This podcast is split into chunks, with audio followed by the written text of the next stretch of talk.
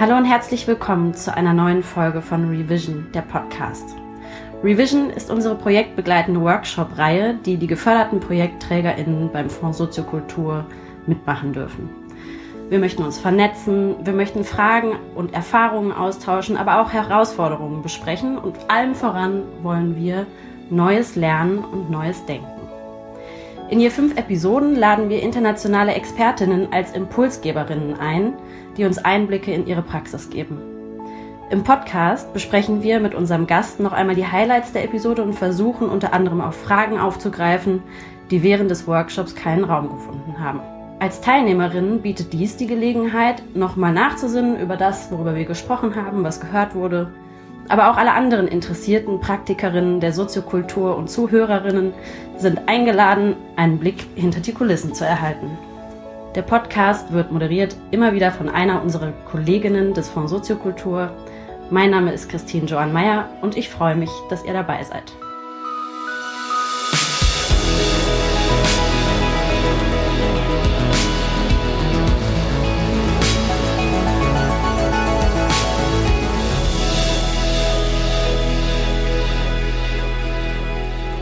Today we have Wana Udobang. She's an artist, poet, writer, performance artist, and filmmaker from Lagos, Nigeria.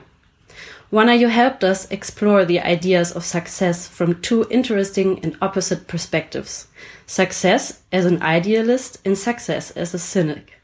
Wana, in the beginning of each episode, we always asked our speakers to describe themselves with three words. You used the words committed, passionate, and joyful.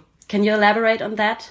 So I use the word passion am committed because I think I'm a bit stubborn and I always want to see things through till the end. Um, if I don't, I get a bit frustrated. Passionate because literally everything I do consumes me. That's both from my work to my friendships to my relationships. I throw all of myself into it. But I also like to have fun while I'm doing all the things I'm doing. So joy is like a huge mantra for me in my life. I want to be having fun. I want to be having a great time, um, doing things and just living my life joyfully. As I said before, we talked about the topic success and we looked at it from two sides. Um, so your first impulse talk was the idealist perspective on success, and we asked our participants what is important about their work and I want you to answer the same questions for our listeners. I think for me, it's, it's that the work is impactful and the work gives people permission. I think that's really important to me. So that the work is impactful, it's also accessible, and it gives people permission to either create their own work or just live a life that is meaningful to them. Yeah, that's very interesting because I also got the feeling in both of our editions that most of our participants had a similar angle to success and also talking about your documentary Nylon, which was the topic of your first impulse talk. We saw a very personal and vulnerable side of you. My interest in that is do you think showing a personal story leaves to a point that your work is more impactful, or what is your opinion on that? I don't think it necessarily has to be a personal story, but I think you have to feel a personal investment and that personal investment can be from any, any perspective or any angle. It could be something you're just incredibly passionate about. It can be something that you've always wanted to see change. It could be something that has affected you personally. So you might not be telling your own personal story, but you can be telling the personal stories of other people as well. But I think that there has to be a personal investment. That's what is going to keep you motivated to want to tell that story. I really like that perspective on that because you gave us the perspective on success as a single artist. And many of our participants work in projects where they try to participate other people and also give a space or a room for those people to elaborate on their own stories. But I think oftentimes when people participate in these kinds of projects, maybe it's not the aim that they want to tell their story necessarily, but maybe just get into some sort of art form. Do you have something to share to encourage our participants to also encourage their participants in the project?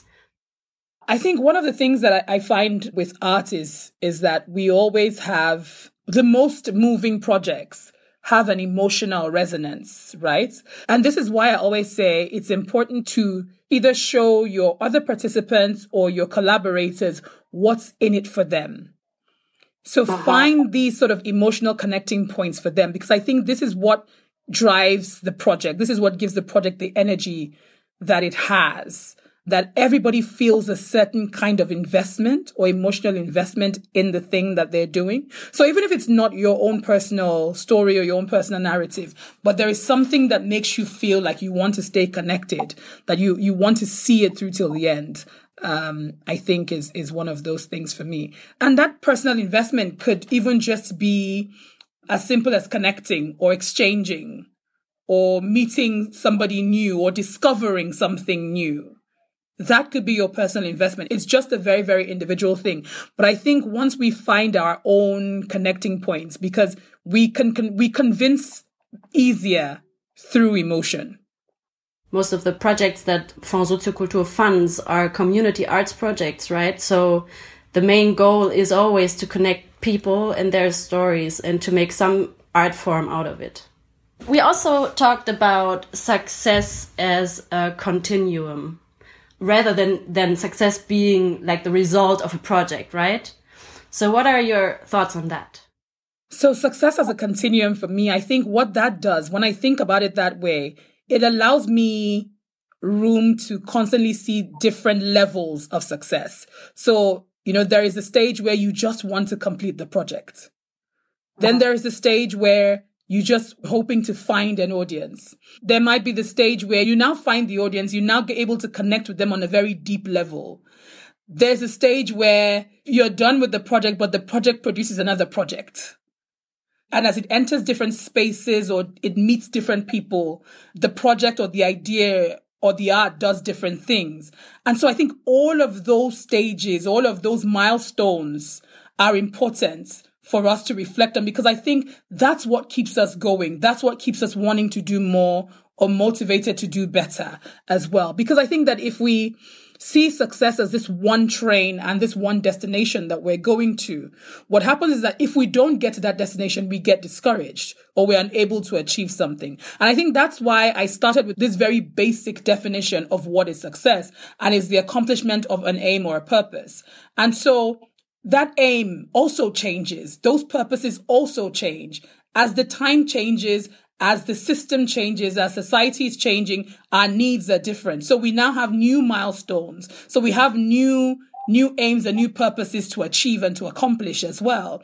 So, I mean, think about everyone and their work they're doing now. When the pandemic hits, we've had to change the way in which we work. We've had to change the metrics of how we execute projects and how those projects are going to be successful. Because now we're not touching or seeing each other anymore. We're now online. How do we replicate these emotional connections? You know, everything is constantly changing. And so even this, the, the metrics of success has to keep changing. And I think that's why we must see it as a continuum as opposed to just a single, a single entity or a single destination. I really like your way of looking at the process as a very positive way of growing and learning things. But we also talked about fears or failures or disappointments because whenever we start a project, we always aim for something. We have some intention. Um, but sometimes things just turn out to be very different, just like with this pandemic. How do you deal with these kinds of failures, if you say so? When we start to see success as this continuum that we've established, I think it also means that we can see failure as what we consider failure as possibility. If something stops, then we're discovering why did it stop and what can be different? Or is it supposed to stop here? What we think of as a failure or a disappointment can breed questions, can breed discoveries. And so I'm really interested in sort of the mindset of how do we see something that's not working to our advantage. That's where there's room and space for innovation. That's where there's room and space for discovery. That's where there's room and space for a different audience, different methods, different mediums as well. So I think there's just so much newness that is born out of what we consider as a failure or disappointment. We don't want to be at a place where we're fetishizing it because I think some people also use that as an excuse for why they're not prepared or why they don't um, commit themselves to doing some things properly. I think people can use that as an excuse. But I think in a sense where you have prepared for the kind of work that you should be doing. You've done everything that is it, it's that's that's supposed to be right or that's supposed to go well. I think we can see disappointments and so-called failures as a starting point for something new. So we can conclude that success is a process with several different kinds of milestones that we can cherish in a process. And it is throughout the process a work of reframing our aims or intentions to try to take something good out of it. Right? You just hit the nail on its head. It's definitely a series of milestones. All milestones, um, as they say, legible and they're worth celebrating. And always just like opening us up to discoveries as well. What is your main takeaway out of your first impulse talk that you want to share with our audience again? Um, I think for me, in that sort of personal space, impact uh-huh. is what was successful about the project Nylon. And in general, I'm always thinking about impact as part of my metrics of success. Impact doesn't just occur in isolation. So it's not just impacting ourselves, but you know, when we free ourselves, we get to free others as well. So our success story does start with us on a personal level.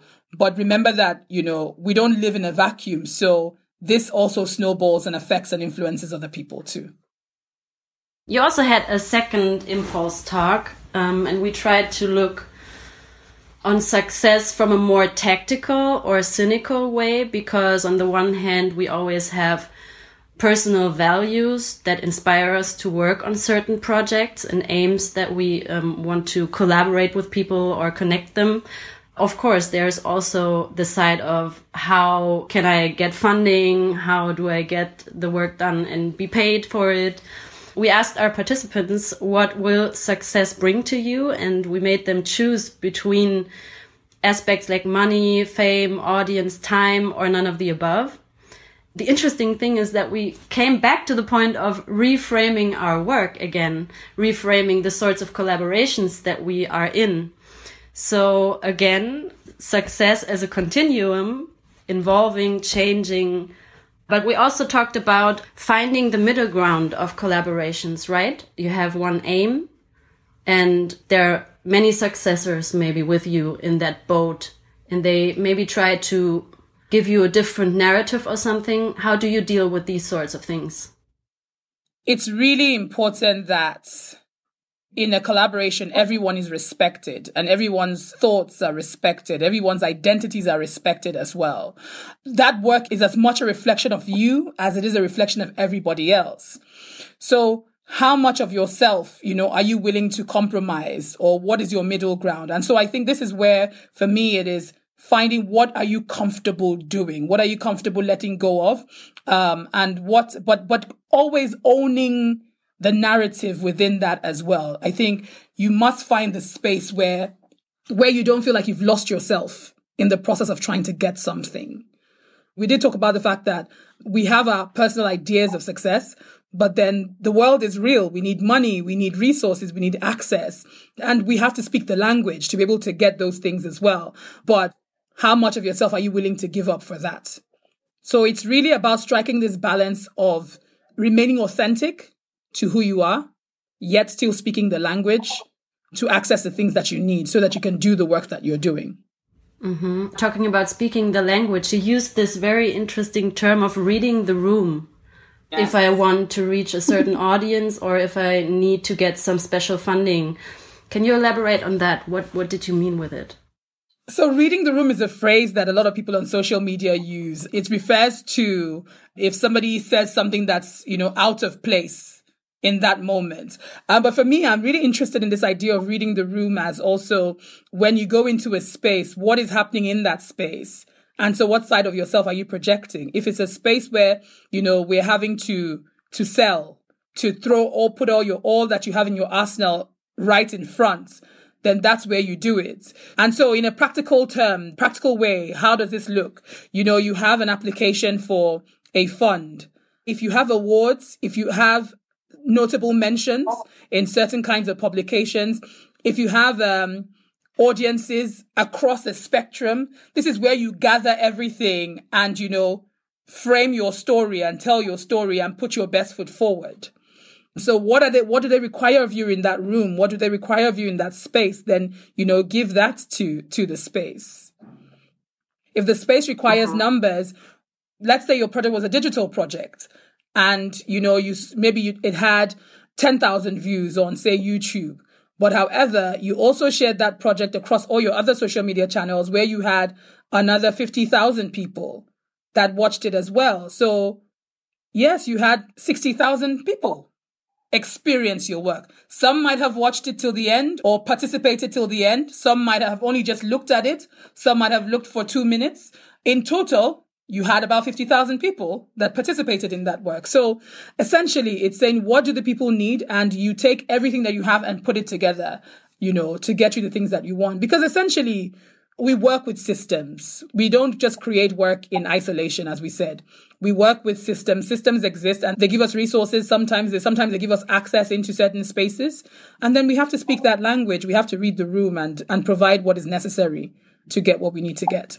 I, I really like the encouragement in that because I feel Germans also being very reserved as a culture in general. So there are mostly a lot of insecurities to really go for something and to really show off to get something. So I really like that you're encouraging our listeners to definitely use these instruments as a tactical instrument we create the art, but then the art also has to exist outside of us. And for the work to get outside of us, there are many things that it needs. It needs marketing. It needs, um, it needs promotion. It needs all of these things. So these are the parts that we hate to do as artists, but sometimes we have to learn it, whether we like it or not, until we can get to a point where we can either hire people to do it or collaborate with people who can do that part for us. So, what is your advice to those who are have real difficulties in, in, in showing off themselves or their own work or their projects? I think just first of all, you have to step outside of your comfort zone. It might be hard sometimes, but you can do it in stages, you know. Think about it as little steps. Create milestones for yourself in how it is that you want to also get out of your way. That could just be sharing your work with a certain group of people. That could then be sharing your work on social media if that's what you need. That could be just learning how to talk about your work. I think a lot of the time we're just self, we, we're a little bit self conscious. We worry that we're going to be seen as self absorbed or me or the stories about me, me, me, me, me.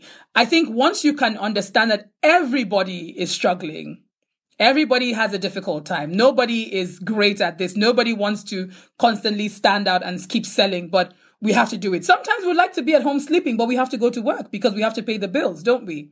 I think once you think about it that way, it is a necessity in your job as an artist. Then you can sort of put it in your brain that, you know, this is part of the work.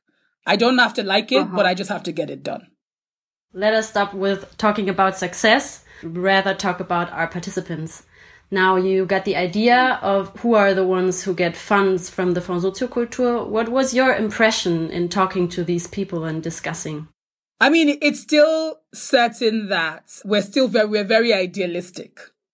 But of course, looking at some of the charts from yesterday to today, I do feel like the participants of today are a bit more sort of, would I use the word business aware? And are willing to step out of just their artist comfort zone. Whilst I think that the group of yesterday was still a little bit resistant, there was this idea of trading their authenticity or trading who it is that they are. Once you start to own your narrative and be in control of the narrative that is around you, I think in those ways, once you start to do that, a lot of the time we're feeling like we're losing control. That's what's always the fear, right? As an artist, like I'm losing control of who I am. I'm losing control of what I'm creating. But I think once you have an inner sense of ownership, then you know that whatever it is you're dealing with outside of your own sort of personal ideas is a negotiation that's happening. So in a way, we had this group of more the idealist side yes. of success, and then we had a group of more the tactical or cynical people. I really like that you are a person who embodies both sides authentically. And I really want to wrap it up with one last question. Where do you get your bravery and your courage to combine those both sides without losing yourself? Oof, never really thought too much about that. I have a just an inner compass. I can't do what I'm uncomfortable with. So either way, I'm ready to make compromises as long as it's the thing that I want to do. But I'm not interested in any compromises or any discussions around things that I don't care about. I'm aware that I care about something enough. And I, did say I'm very passionate and I'm incredibly uh-huh. passionate about this thing then I'm also realistic enough to know that I need to do certain things to get it. And I'm willing to do those things. But I will not do anything that I have no interest in, I'm not passionate about, I don't care about, and I'm definitely not compromising on things I don't even care about anyway. Keep your goal in mind. That's always very important. What is your ultimate goal? Thank you so much, Wana, for sharing your thoughts, sharing your personality, I think we really got some answers that me, myself, and also our listeners uh, can reflect on. Thank you for being part of this workshop. Thank you so much for having me. I always learn from the participants and the process, and I really, really enjoy being part of this process and working with you all. So thank you so much. Ja, wir kommen zum Ende unseres Podcasts. Vielen Dank an Wana Odubang, die uns ganz, ganz tolle Einblicke gegeben hat in ihre Arbeit und das, was sie als Künstlerin und als Mensch zum Ticken bringt. Ähm, danke auch Ihnen und euch fürs Zuhören. Ein riesengroßes Danke geht auch an Apey Adikari und Andrea Geipel, die Entwickler des Revision-Programms. Wir als Veranstalter von Soziokultur danken natürlich auch der Beauftragten der Bundesregierung für Kultur und Medien, ohne die dieses Programm überhaupt nicht möglich wäre. Mit dieser Episode schließen wir unsere erste Reihe im Rahmen unserer ersten Ausschreibungsrunde und ähm, freuen uns schon auf neue Teilnehmerinnen und neue Gastredner in der Season 2 unseres Revision-Programms und natürlich nicht zuletzt auch auf Sie. Alles Gute bis dahin fürs Team Fonds Soziokultur, Christine Johann Meyer.